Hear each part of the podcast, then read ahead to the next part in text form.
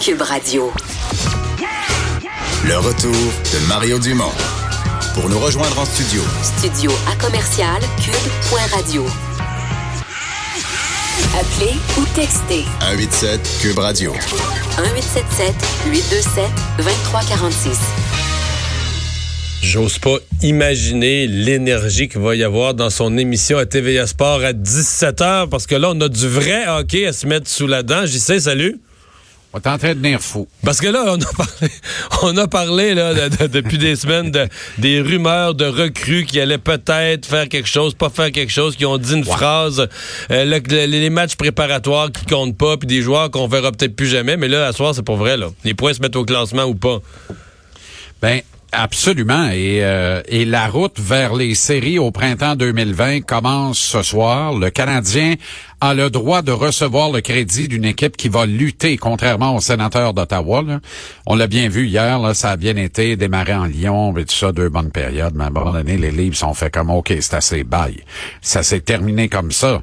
Euh, alors, il n'y a pas d'espoir à Ottawa, mais à Montréal, il y a quand même l'espoir. Les attentes sont bien différentes et c'est légitime aussi euh, en ce 3 octobre 2019, Mario, par rapport à il y a un an seulement. Est-ce que tu te rappelles, il y a un, un an, c'était hier, là, et on disait, nous n'avons aucune espèce d'attente. Moi, j'avais Zorro plus Zorro égale Zorro. Donc, aucun point de classement. À la première victoire, on organise une parade. Je ne m'attendais absolument à rien de la saison du Canadien et je disais, euh, euh, all in for Hughes, Jack Hughes, espoir redoutable du dernier encamp, finalement devenu la propriété des Devils du New Jersey au tout premier échelon du repêchage de juin dernier. Cette année, il y aura Alexis Lafrenière, la star de l'Océanique de Rimouski qui en a encore mis plein la vue dans le dernier match. Euh, et il sera vraisemblablement, d'ailleurs, le, le premier classement des meilleurs espoirs en vue du repêchage 2020 a été publié par la centrale de recrutement de la Ligue nationale. Il figure au sommet, devrait pas bouger de là de la saison. Mais il y a personne qui parle du Derby Lafrenière à Montréal. Donc, c'est signe qu'un an plus tard, 96 points de classement plus tard, malgré une exclusion des séries, il y a de l'espoir pour le Canadien. Et moi, je vais peut-être être contre-courant au champ gauche. Ce sera pas en première et ce sera pas la dernière fois. Je pense que le Canadien va régresser dans sa quête de points de la saison, mais va progresser en tout point au cours de la prochaine saison. Alors, on devrait passer de 96 à 92 points, mais la progression des jeunes, notamment Kel Fleury Monchou, Nick Suzuki, Ryan Pellig qui va revenir avant longtemps, Kotkaniemi qui va se mettre en marche et Cole Caulfield, le premier choix au dernier encamp qui, à l'issue de sa saison avec les Badgers de l'Université du Wisconsin, devrait rejoindre le contingent du Canadien pour 10-15 matchs en fin de saison on dira l'avenir est prometteur, l'avenir est rose, et si on peut obtenir l'un des cinq, six premiers choix de repêchage en 2020, ça va être encore mieux. On va peut-être être capable d'enrôler le formidable Hendrix Lapierre de la Gatineau, qui joue junior majeur à Chicoutimi et qui est lui aussi une carte cachée, pas de moins en moins cachée, là, parce qu'il a été formidable au tournoi Ivan Lenka cet été, un espèce de, de, de tournoi regroupement des meilleurs espoirs mondiaux, euh, tenu à chaque année. Il a été très, très bon. Donc, lui va grimper dans les classements. Il est huitième à la centrale de recrutement publiée aujourd'hui, mais devrait monter un peu plus haut. Alors, régression en termes de points, non-accession aux séries éliminatoires, mais belle progression de façon générale à force de jeunes. Et pourquoi on n'obtiendra pas 96 points? C'est parce qu'on refuse de voir l'évidence. La division métropolitaine, qui est notre voisine dans l'association Est, va être bien meilleure cette année qu'elle ne l'était l'an dernier. Jack Hughes est arrivé à New Jersey. Il y a de bons jeunes là-bas, Goutsev notamment, qui formidable aussi. Piquet Souban va y disputer sa première saison. Kako, qui a été le deuxième choix total du dernier encamp, est à Manhattan avec les Rangers et Artemi Panarin a signé également avec les Rangers. Alors, à New York, on va s'améliorer. On a trois coachs potentiellement gagnants du trophée Jack Adams remis au coach de l'année derrière le même banc à Philadelphie. Les Flyers vont être meilleurs. Barry Trotz chez les Islanders tire toujours le meilleur de ses petits gars et donne de la misère à toutes les équipes contre lesquelles il évolue. L'adversaire du Canadien ce soir, les Hurricanes de la Caroline, il n'y a aucune raison qu'ils ne rééditent pas le- leurs exploits de l'an dernier. C'est la même équipe avec plus de millage, plus d'expérience. Il n'y a aucune raison que les Hurricanes n'embêtent pas tout le monde.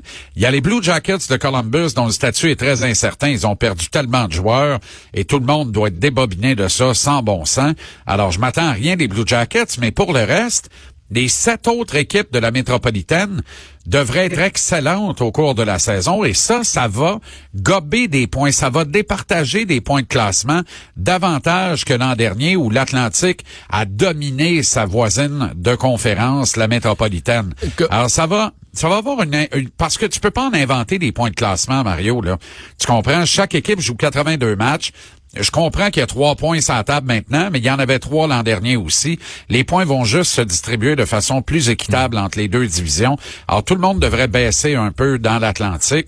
Puis le Canadien aura du mal à terminer quatrième devant les Panthers de la Floride. Hmm. C'est là la bataille. La vraie bataille, elle est là. là. Hmm. Il me semble dans les dernières années, quand même, le Canadien avait développé, sous Michel Terrien, puis même avec Claude Julien, une habitude de partir fort. C'est comme si les dix premiers matchs, on était l'équipe jouait au-dessus de sa tête pour les dix premiers matchs. On peut-tu rêver à ça encore cette année? Euh, pas vraiment. On commence trois matchs sur la route. Caroline ce soir et Toronto samedi, entre autres. Ce sera pas de la tarte. Il y a rien d'impossible, Mario, mais mais j'ai, tu sais, je n'ai pas beaucoup d'attentes, sincèrement là. Tu sais, les si derniers matchs préparatoires. Si on était 2-8 après 10 matchs, là, est-ce que ça va être la panique? On change le coach, on change le, le, directeur gérant. C'est sûr que ça va être la panique, ah, mais elle sera injustifiée tant qu'à moi elle sera injustifiée. Il y a des moments où c'est justifié de paniquer. À la fin du premier cycle de Marc Bergevin comme directeur général, au bilan de la saison 2017-2018, euh, quand il a dit nous avons un grave problème d'attitude et je vais le régler. Là, là, il y avait de la panique et c'était justifié parce que là, on constatait l'échec du plan quinquennal du directeur général du Canadien, plan quinquennal qui avait été assujetti à une, une sixième saison d'autre part. Mais Jeff Molson a décidé de lui accorder un vote de confiance, un peu à la surprise générale. Moi, le premier, d'ailleurs, j'avais été grandement surpris de ça. C'était le moment là de procéder à un changement au niveau de la direction générale, mais en même temps, il venait moins d'un an plus tôt, euh, à peu près 15 mois plus tôt, d'offrir un contrat de 5 ans, 5 millions par année à Claude Julien. Si tu changes de directeur général, invariablement, tu changes de coach dans l'année qui suit. Le Canadien s'exposait donc à payer Julien à rien faire pendant 3 ans, 5 millions par année, ce qui n'a pas de maudit bon sens. Tu réponds d'une assemblée d'actionnaires pareil, là. Tu comprends, tu as des comptes à rendre, ça n'a pas de sens. Alors, Jeff Molson a décidé d'être patient avec Marc Bergevin. Et sincèrement, Mario, là, je pensais pas dire ça un jour. Plus ça évolue, plus le Canadien s'en va dans la bonne direction, plus je pense que la patience de Jeff Molson va rapporter. Et quand on recale la cassette, là, et on peut reculer assez loin, on a vu à Montréal souvent des gars nommés, des gars d'ici, parce que ça prend un coach qui parle français, puis ça prend un directeur général qui parle français. Sinon, ça passe pas. Ça, on le. On appelle ça la clause Montréal, la clause du Québec. Alors souvent, on s'est retrouvé à donner des chances à des entraîneurs-chefs recrues et même des directeurs généraux recrues. Et qu'est-ce qui s'est passé? On a vu ces gars-là écrire le livre des erreurs sous nos yeux. On en a souffert eux aussi on les a congédiés et ils sont allés gagner ailleurs. Alors, si Marc Bergevin avait la chance d'avoir un deuxième cycle complet et qu'il amenait ici à Montréal le Canadien à la terre promise, plutôt que d'aller faire gagner une autre équipe ailleurs, avec tout le bagage et l'expérience qu'il aura appris ici. Donc, si la patience de Jeff Molson rapportait, moi, je pense qu'il y, a un point de réflexion là qui est très intéressant. Euh, et non, je, suis positif. Je suis euh, malgré le fait qu'on va pas faire les séries. Je m'y attends pas. Puis je m'attends à repêcher un très bon espoir encore en 2020. Mais fais bien attention, on va se reparler dans un an. Si Dieu nous prête vie, on l'espère bien. Et euh, Dieu ou Pierre Carl, c'est selon. Mais dans un an, quand on va se reparler, là, Là, le discours va être différent parce que là, il n'aura plus de place où aller. Claude Julien va être à la quatrième année de son contrat de cinq ans. Marc Bergevin va être à la troisième année de son deuxième plan quinquennal. Alors là, là, à compter de la saison prochaine, on ne pardonnera plus à cette équipe, pour quelques années du moins, de rater le tournoi printanier. Ça, ça le mérite d'être très clair dans ma tête. Mais cette année, c'est plate, là. Puis ce qui va être le fun, c'est que le Canadien va être excitant pareil. As-tu une idée de comment se sent actuellement Nick Suzuki et comment se sent actuellement Kel Fleury? Qui vont disputer leur premier match en carrière dans la Ligue nationale ce soir. La journée de ces petits gars-là, oubliez ça le power nap cet après-midi, la petite sieste. Ils ont beau avoir mangé 500 grammes de pâte chaque avec des, des meatballs, ils trouveront pas le sommeil. Ils seront pas capables de fermer l'œil. Les deux vont être euh, sur le bout des orteils dans leur patin. Ça va être extraordinaire. C'est leur baptême de feu. Juste pour ça, ça fait une belle histoire pour le match de ce soir. On verra pour la suite. Je te dis les Hurricanes 4, le Canadien 3, au-delà des 60 minutes réglementaires. Puis demain, on se dira, ben, on a joué un match, mais on a un point de classement. On n'a pas tout perdu. Bon, un mot sur euh, Mme Andrescu? Elle a gagné ce matin.